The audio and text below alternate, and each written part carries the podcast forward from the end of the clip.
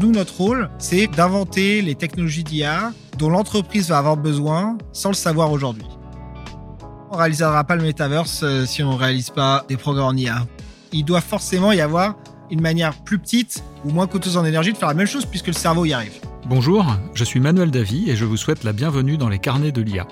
Ce podcast, c'est l'occasion de vous partager les expériences de la communauté de celles et ceux qui font bouger l'intelligence artificielle.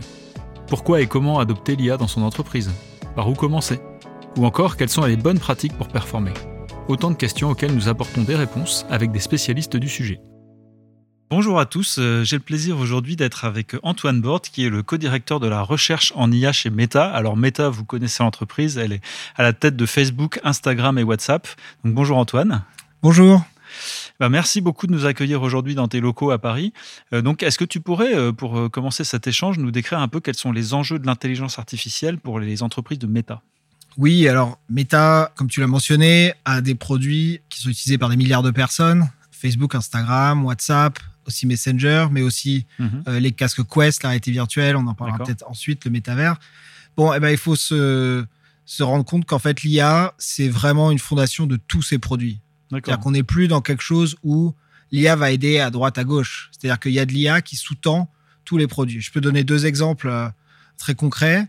Maintenant, euh, sur Instagram ou euh, sur Facebook, les choses que vous voyez, que ce soit des reels, des vidéos, des photos, etc., c'est un système d'IA qui choisit les meilleurs à montrer au meilleur moment. Donc, c'est c'est vraiment un, un système d'IA qui est capable de classifier, d'ordonner et de montrer des milliards de contenus par seconde à des milliards de gens. D'accord. Donc c'est ce qu'on appelle en fait les algorithmes qui ordonnent un petit peu les informations Ouais. dans le fil. D'accord. Autrement dit, sans intelligence artificielle, ces produits-là ne seraient pas ce qu'ils sont, ou peut-être auraient une expérience utilisateur euh, bien moins bonne. Ah bah, ça serait extrêmement différent et je pense que le, le, le fait d'être capable de naviguer et d'accéder à tant d'informations ne serait pas possible. Donc ça serait différent. Un autre enjeu sur lequel on a, nous dans le laboratoire, on a travaillé il y a quelques années, sur lequel on est toujours, mais disons que c'est que ça marche un peu mieux, c'est tout l'aspect de euh, modération et d'être capable de enlever euh, les contenus malveillants, en particulier les appels à la haine ou les contenus à caractère euh, malveillant. Et ça, il faut voir quand on est des plateformes comme Facebook ou Instagram, il y a quand même beaucoup de personnes mal intentionnées qui veulent s'en servir pour promouvoir des discours qui ne satisfont pas aux règles qu'on a édictées. Et donc, on a des modérateurs humains, mais maintenant, il y a énormément d'IA qui font ce travail-là euh, de façon proactive. J'imagine que ça va être ultra complexe parce que c'est du langage naturel qui n'est pas forcément structuré avec des nouveaux mots qui émergent en permanence. Com- Comment vous faites pour rester toujours euh, efficace là-dessus? Ça va être un défi technologique considérable? Oui, alors ça touche un petit peu à la manière dont l'entreprise aborde l'IA, c'est-à-dire que on va avoir de l'IA à trois niveaux, au niveau organisationnel. On va avoir de l'IA dans les équipes produits. Dans l'équipe Instagram, dans l'équipe Facebook, qui sont des équipes Mhm. qui font l'app. Il y a des centaines de personnes qui font de l'IA et qui sont censées appliquer les modèles.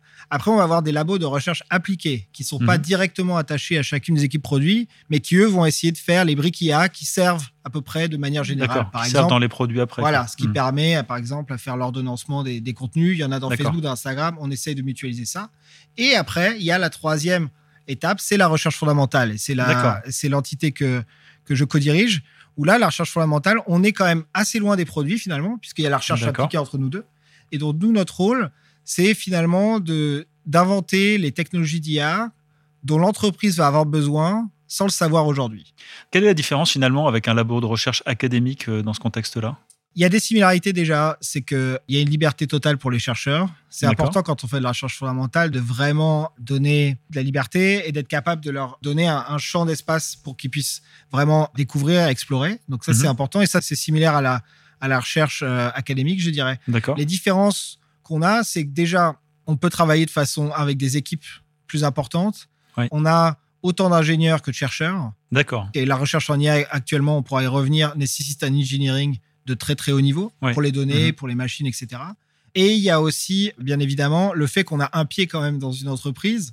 Ouais. Donc, il y a des problématiques qui, naturellement, même si on ne travaille pas directement sur les produits, nos recherches sont irriguées par des problématiques, comme je disais, de modération à un moment. On a fait beaucoup de travail en traduction pour être D'accord. capable de modération dans 200 langues, etc. Ouais. Et maintenant, évidemment, avec le métaverse et la réalité virtuelle, ça oriente aussi pas mal les recherches qu'on fait, Mhm. puisqu'on peut s'appuyer sur euh, des équipes qui font ça. D'accord. Ça représente combien de personnes euh, qui sont sur ces sujets de recherche en intelligence artificielle et les grandes thématiques de travail, c'est c'est quoi? Alors pour la recherche fondamentale en intelligence artificielle, on est entre 600 et 700 dans le D'accord, monde. ouais. Donc ça, c'est la recherche fondamentale. Après, si j'inclus la recherche appliquée et les gens qui sont dans les produits, on est sur des plusieurs milliers de personnes et c'est même compliqué à D'accord. quantifier exactement, puisque de toute façon, l'IA de plus en plus euh, a remplacé finalement quasiment l'informatique et le code dans plein de choses. Ça, ça fait plus de personnes que la recherche publique française euh, sur ces thématiques-là, je pense. Oui, mais alors en recherche fondamentale, non. Hmm. D'accord, En recherche fondamentale, non. Si jamais en France, on, com- on combinait la recherche fondamentale plus l'intelligence artificielle appliquée qui est faite dans des grands groupes industriels, etc., on, a, on va aussi avoir une masse plus grande. Oui, Donc c'est vrai. il faut faire un peu attention, mais euh, ça fait beaucoup. Et dans ces 600, disons 650 personnes, on en a une, une grosse centaine qui est en Europe, entre Paris, Londres et Tel Aviv. D'accord. Et les grandes thématiques, du coup, c'est quoi les sujets sur Les lesquels ils grandes- travaillent? Thématique, bah, l'IA est très très vaste, mais je dirais que les thématiques qui sont vraiment importantes pour nous actuellement, il y en a beaucoup qui sont créées les technologies d'IA pour la réalité augmentée. La réalité Ouais. augmentée est un des grands défis que l'entreprise s'est fixé. D'accord. Il faut voir la réalité augmentée comme des lunettes de vue que moi je porte, mais vous voyez pas, mais que, que des gens portent, qui pourraient remplacer téléphone, télé, ordinateur de bureau, ordinateur portable. Ouais. hein. Donc Mm. c'est c'est quand même un défi. Là-dedans, il y a énormément d'IA. Il y a de l'IA pour être capable d'y accéder. Comment est-ce que j'accède? Est-ce Mm. que j'ai un clavier qui apparaît devant moi? Est-ce que je parle à l'interface, etc. Donc il y a beaucoup d'IA pour euh, l'interface, mais il y a aussi beaucoup d'IA qui sert à trouver les composants. Donc de l'IA pour trouver les composants chimiques qui vont permettre de faire euh, les batteries, etc. Donc l'IA est vraiment importante et on fait pas mal de recherches là-dessus. Un des gros axes aussi sur lequel on, on travaille pas mal, c'est toujours le langage et la traduction. Donc ça a toujours été un des angles, étant donné la mission de l'entreprise, la traduction a toujours été hyper important. Mhm. Et là, on le pousse de plus en plus. Euh, on a fait de la traduction textuelle, on couvre euh, des centaines de langues maintenant, tout est open source. Et maintenant, on va aller plus loin, on va faire la traduction euh, voix à voix. Donc vraiment l'enjeu Ouais. d'être capable, un peu En temps le- réel voilà, le traducteur universel qu'on voit en science-fiction. Bah, Star c'est un peu ou un- Star voilà, Wars. exactement. Bah, c'est un peu un, un rêve qu'on a et on a un programme de recherche qui va s'attacher à essayer de le réaliser. Excellent. Bah, je vous propose qu'on écoute euh, maintenant une première question. Vous avez un message. Salut Antoine. Bon, un des grands enjeux pour Meta aujourd'hui, c'est le métaverse. Est-ce que tu peux nous expliquer quelles sont les interactions entre l'IA et le métaverse? Oui, en gros, on ne réalisera pas le metaverse euh, si on ne réalise pas des programmes en IA pour le faire euh, réaliser. Et il y a Ah, si on a un point de vue un peu naïf, on pourrait se dire bah, finalement le métavers c'est de la réalité virtuelle, Mhm. c'est juste une façon particulière de projeter des images dans les yeux. Donc c'est plus que ça, c'est ça Tout à que tu nous fait. dis, ouais. Vraiment, les- le métaverse, c'est ça peut être vu comme ça, mais c'est aussi un écosystème avec euh, des milliards de personnes ou des millions de personnes qui vont se Mhm. retrouver, échanger, vivre des expériences. Et il y a deux conditions extrêmement importantes pour que ça se réalise. Un, il faut avoir des appareils pour arriver au métavers. Oui. Euh, et ça, les appareils, il y a déjà des casques de réalité augmentée, mais on veut aller aussi avec de la réalité mixte. On va Mhm. aller avec de la réalité augmentée. Et en fait, tout ça va demander de l'IA pour être réalisé. J'en ai déjà parlé, la réalité augmentée. Et donc, pour créer les appareils, il va y avoir besoin d'IA. Ah oui, d'accord. Et après, la deuxième partie, c'est aussi pour créer les expériences. Donc, en fait, nous, on pense à Meta que le métavers sera réalisé quand tout le monde sera capable d'y aller, évidemment, mais aussi de se créer son espace, de s'approprier, de voir le, le métavers comme euh, créateur d'opportunités. Et ça, le créateur d'opportunités, l'IA va le faciliter. Deux exemples, encore une fois. La traduction automatique. Nous, ce qu'on veut dans le métavers, je parle toutes les langues. OK? Je suis au Nigeria, je suis en Tanzanie, je suis au Laos, je parle pas très bien anglais. Je peux être capable euh, d'avoir des conversations avec des anglophones purs. Euh, je peux vendre mes produits, etc. Ça peut être un émancipateur terrible Oui. euh, pour ça. C'est le premier point. Le deuxième point, c'est ce qu'on appelle la, la création de monde. C'est-à-dire qu'en fait, si je suis pas un développeur 3D Ouais. reconnu ou expérimenté, je vais me retrouver dans le métavers et en fait, il y a beaucoup d'opportunités qui seront impossibles pour moi puisque je serai pas capable de créer des mondes, des objets, etc. Même si je suis quelqu'un de très créatif. Ouais, oui. Et bien en fait, l'IA va aider à créer des contenus, va aider à dire voilà, ben, j'aimerais bien créer une pièce euh, qui soit euh, un bureau, mais dans le style de Tim Burton, mais qui se passe dans les années 70, euh, avec une musique qui ressemble à Rage Against the Machine, mais remixée euh, comme Annie Cordy. Voilà. D'accord. Hop, dans votre tête, vous voyez un peu ce que ça peut faire. Nous, ce qu'on aimerait bien, c'est que dans le métavers, ça existe et vous poussiez l'expérimenter. Bah, D'ailleurs, euh, je rebondis là-dessus. On voit de plus en plus sortir des applications qui permettent de générer des images à partir d'un prompt, d'un d'un petit texte, ou alors même de la musique dans le style de tel ou tel compositeur. Donc c'est ça l'idée, en fait, d'amener tous ces outils dans le métavers Exactement. pour que chacun puisse avoir cette capacité créative. Exactement. La créativité aidée par l'IA, ça commence. On l'a vu avec les images, les vidéos. Dans quelques années, on pourra être capable vraiment de créer son espace comme ça avec ces, outils-là. Et ça va permettre de démocratiser complètement le métavers. et de dire ah oui j'y vais c'est pas une nouvelle manière d'accéder aux images c'est aussi une manière de créer de m'approprier euh, et aussi de peut-être de développer ma créativité, même de faire du business aussi. Hein. ça va être les choses. D'accord.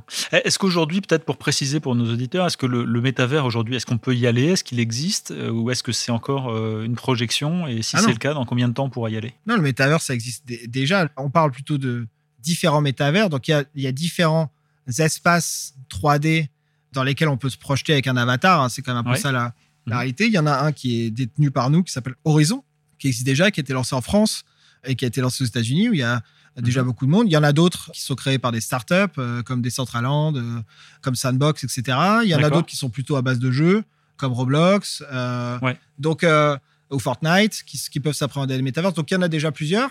Après, le métaverse sera vraiment réalisé quand tout cela seront finalement connectés entre eux et que ça ressemblera un peu pour l'instant. C'est un peu comme à l'ère de l'Internet, sauf qu'il n'y a pas vraiment les liens hypertextes mhm. qui permettent d'aller d'une page à un autre. Donc on peut aller dans un site, mais après, on, va, on doit sortir complètement du site pour aller à un autre site. Donc, il n'y a pas cette interconnexion. L'enjeu, c'est de créer les standards qui permettront cette interconnexion entre les différents métavers. Ok, très bien. Et là-dessus, j'imagine, euh, Meta est très actif euh, pour développer ces outils-là. On est très actif pour développer les outils en open source, en, beaucoup d'entre eux. Et on est aussi actif euh, pour développer les standards. Donc, on fait partie d'un Metaverse Standard Forum qui s'associe avec les grands l'attaquer les petits d'ailleurs pour définir un peu comment est-ce que tout ça va se connecter. D'accord, bah du coup ça nous amène à une autre question euh, justement euh, en lien avec l'open source. Vous avez un message. Salut Antoine, j'ai été surprise de voir que le labo de recherche fondamentale de Meta publie son code en open source. Pourquoi cette décision? Effectivement, on a une politique depuis la création du laboratoire d'ouverture et de transparence qui fait qu'en fait on open source et on publie tous nos résultats. Donc euh, avec des publications et l'enjeu pour nous, c'est qu'en fait, euh, on a un labo de recherche et on s'inscrit dans une démarche scientifique et d'intégrité scientifique. Et un des principes extrêmement importants dans l'intégrité scientifique, c'est euh, la transparence et la reproducibilité. C'est-à-dire qu'en fait, si quelqu'un mm. est capable de reproduire mon résultat, c'est-à-dire que mon résultat est valable. Dans des champs comme l'IA, quand le code n'est pas open source, c'est compliqué. Ça devient très difficile. Capable, il faut être capable de reproduire. Donc nous, on a toujours eu cet enjeu. Il faut vraiment dire, ça a été depuis la création du laboratoire par Yann Lequin. Ça a toujours été, on veut être au plus haut niveau euh, d'intégrité scientifique. Et pour faire ça, en fait, il faut publier et mettre notre code en open source. Ça a été très bien accepté par l'entreprise, puisque l'entreprise a une culture d'open source aussi, à la base, qui vient plutôt, elle, d'un enjeu plutôt euh, informatique, open source, etc. Mais c'est deux mondes qui se connectent très bien. Et un exemple très probant, c'est euh, peut-être la librairie PyTorch, qui est très connue en IA. Les PyTorch, c'était un, un, projet de stage du laboratoire d'IA en 2016 qui a commencé qui a été fait par un stagiaire et un ingénieur hein, au début. Excellent. Voilà, et qui maintenant euh, bah, est l'outil d'IA qui est le plus utilisé, je pense, dans le monde pour développer tant des choses appliquées que des choses de recherche fondamentale, qui est totalement open source. On a même transféré la propriété du open source entre guillemets à la fondation Linux il y a deux mois. Mais il y a, je pense, plusieurs centaines d'ingénieurs à Meta qui continuent à développer PyTorch alors que c'est open source. Pour le bien à la fois de l'entreprise et de la communauté scientifique. Pour la communauté scientifique mm. et pour la communauté IA, mais évidemment, c'est l'outil dont on sert aussi en interne. Donc, on, est aussi intéressé parce que, pour que l'outil soit bon. Et au niveau de la recherche fondamentale, un des sujets qui revient souvent dans les questions qu'on a autour de l'intelligence artificielle, c'est l'éthique, à la fois euh, la, conformité juridique, mais aussi au-delà de ça, la conformité morale, avec des guillemets. Comment vous vous appréhendez ça? Est-ce que c'est un sujet pour vous au niveau de l'équipe de recherche fondamentale? Et comment vous l'appréhendez? C'est un très gros sujet. Et pour nous, dans le labo de recherche fondamentale, ça a toujours commencé justement avec ce dont on vient de parler. C'est-à-dire que l'éthique, encore une fois, c'est déjà de transparence sur voilà les travaux qu'on fait, voilà les projets qu'on a, voilà le code qu'on a utilisé, voilà les, expériences qu'on a faites. Donc hein. l'intégrité scientifique déjà de base est un... Et c'est extrêmement important, euh, c'est un pilier. D'ailleurs, on a fait un projet en début d'année euh, qui s'appelle OPT 175 euh, milliards, qui était une reproduction euh, de GPT-3, ou en tout cas d'un grand modèle de langue type mhm. GPT-3 qu'on a open sourcé. Aussi euh, mis en open source ce qu'on appelle un logbook, ce qui est en fait mhm. toutes les notes qui ont été prises par les ingénieurs pendant les mois qui ont, qui ont ah permis de la reproduction avec tous les bugs, etc. L'intérêt pour nous, c'était aussi de montrer un peu l'envers du décor, euh, ce qui est compliqué, ce qui marche pas, etc. Encore une fois, dans une optique de transparence, aussi de partage des choses. Donc, donc il y a vraiment cette, cette éthique qui vient de là. Et après, il y a deux autres points qui sont extrêmement importants. Deux, sur quelles données on apprend. Effectivement, on travaille jamais sur les données utilisateurs. Et même, il y a beaucoup de données qui sont utilisées par la communauté scientifique qu'on n'utilise même pas parce qu'on a des standards, je dirais, un peu plus élevés. Parce que quand on est dans l'académique, on peut se permettre de temps en temps d'aspirer des données, des sites web, etc., et puis de faire l'apprentissage dessus. nous, on va pas le faire si on n'a pas le droit des licences, si on n'a pas les, Mm. les autorisations, etc. Donc, il y a une éthique extrêmement importante sur les données qu'on utilise. Euh, et le troisième point, qui est un peu moins notre domaine, mais qui est plus important au niveau de l'entreprise, c'est à quoi sont utilisés les, ces algorithmes d'IA. Donc Bien là, on sûr. passe plutôt Ouais, l'aspect applicatif. ouais. Mm. Quel est l'usage? Donc là, évidemment, c'est plus notre domaine puisque nous, on fait la recherche, mais euh, on y est pris à partie et on en fait partie quand même des discussions. Et là, on a créé toute une équipe qui s'appelle euh, Responsible AI, qui est dans la- l'aspect plutôt recherche appliquée, dont l'enjeu est d'être le, le gardien et le garant du fait qu'en fait, quand on utilise de l'IA dans les produits, on le fait avec des standards de équité, avec des Ouais. standards de pas de biais, avec des standards de, etc. Donc, euh, donc ça, mais c'est plutôt dans un enjeu applicatif. On fait des projets de recherche fondamentaux qui ont trait à ça, mais encore une fois, c'est plutôt des choses, et peut-être pour vos auditeurs, c'est des choses qu'il faut faire quand on se dit je vais utiliser ça dans un produit. Il y a beaucoup de questions à se poser aussi, Bien sûr. même si la recherche fondamentale a été euh, entièrement éthique. D'accord, intéressant. Et du coup, euh, peut-être pour finir, une dernière question. Ce qui intéresserait, je pense, nos auditeurs, c'est d'avoir ton point de vue sur euh, l'intelligence artificielle et ses limites. Aujourd'hui, il y en a un certain nombre qui sont connus et qui sont bien euh, diffusés, comme le fait d'avoir des biais, le fait de ne pas pouvoir non plus avoir une créativité qui dépasse celle de l'ensemble d'apprentissage sous certaines conditions. Qu'est-ce qui est, à ton avis, la, limite sur laquelle il y a le plus d'enjeux à, repousser les frontières pour l'intelligence artificielle de la prochaine génération? Oh, c'est une question, euh, effectivement. Euh, les limites de l'intelligence artificielle, il y en- a plusieurs. Moi, je pense qu'il y en a une qui est assez importante et enfin, extrêmement importante, c'est la consommation énergétique des modèles. Donc, Oui. en fait, D'accord. pour plein de considérations, euh, que ce soit euh, climatique, mais aussi Hmm. même Théorique, c'est-à-dire Oui, que- d'accord. je dis pas qu'on va faire de l'intelligence humaine d'ailleurs, c'est pas forcément le but qu'on a, mais on Ouais. peut se dire quand même que pour plein de tâches que l'intelligence artificielle est capable de faire, le cerveau humain peut être un peu l'étalon, euh, Mm. etc. Clairement. Pour pas mal de choses. Bon, ben, la- entre la puissance nécessaire à un cerveau pour traiter les tâches et la puissance nécessaire à un algorithme d'IA, il y a, un- il y a deux, trois, quatre ordres de puissance grandeur. énergétique là. Oui, puissance Ouais. énergétique. Ouais. Il y a plusieurs ordres de grandeur de différence. Donc déjà, il y a un enjeu, encore une fois, d'économie d'énergie, mais il y a aussi un enjeu de se dire, il est possible qu'on n'ait pas le bon algorithme, pas la bonne Ouais. méthode, puisqu'en fait, eh ben, on a une autre méthode qui a été biologiquement trouvée, qui arrive à faire la même chose, mais de façon beaucoup moins coûteuse. Ouais, d'accord. Donc, donc Mm. c'est aussi, c'est pour ça que j'ai envie de dire que ça peut. Il y a des gens qui disent qu'en fait, dans les gros gros réseaux de neurones actuels formels qui sont utilisés pour faire de l'IA, qui est un peu le, le paradigme deep learning actuellement, et ben en fait, les algorithmes sont très performants, mais ils sont trop gros pour ce qu'ils sont capables de faire. Il doit forcément y avoir une manière plus petite ou moins coûteuse en énergie de faire la même chose puisque le cerveau y arrive. D'accord. Et ça, peut-être pour nos auditeurs, c'est plus une question de recherche sur les algorithmes eux-mêmes ou c'est une question de recherche sur les, les microprocesseurs et l'électronique euh, Ouais, tout est qui- combiné en fait. Donc Mm. euh, quand on arrive à ça, tout est combiné. Mais il y a quand même une grosse partie qui peut être faite sur la- les algorithmes et les modèles déjà. Et euh, aussi sur euh, la manière dont on les apprend. euh, Est-ce qu'on a besoin d'avoir. On sait très bien que les modèles actuellement sont très redondants. C'est-à-dire qu'en fait, ils apprennent beaucoup de fois la même chose et qu'en fait, cette redondance fait aussi qu'ils deviennent assez puissants, etc. Est-ce qu'on a besoin de toute cette redondance? Donc, il y a- Hmm. tout est connecté quand on dirait full stack, c'est-à-dire qu'elle est Ouais. directement euh, de la machine jusqu'à l'utilisation. Effectivement, on essaye d'avoir des approches euh, intégrées qui permettent d'optimiser ça. Mais au niveau fondamental, intelligence artificielle lui-même dont on parlait, je pense qu'il y a des enjeux modèles et algorithmiques déjà de dire est-ce que j'arrive à faire aussi bien avec un modèle qui est beaucoup plus euh, maigre, disons. Ouais, ouais. Bah, ça a une très belle perspective, euh, je dirais, pour l'avenir de l'IA et son développement dans les entreprises.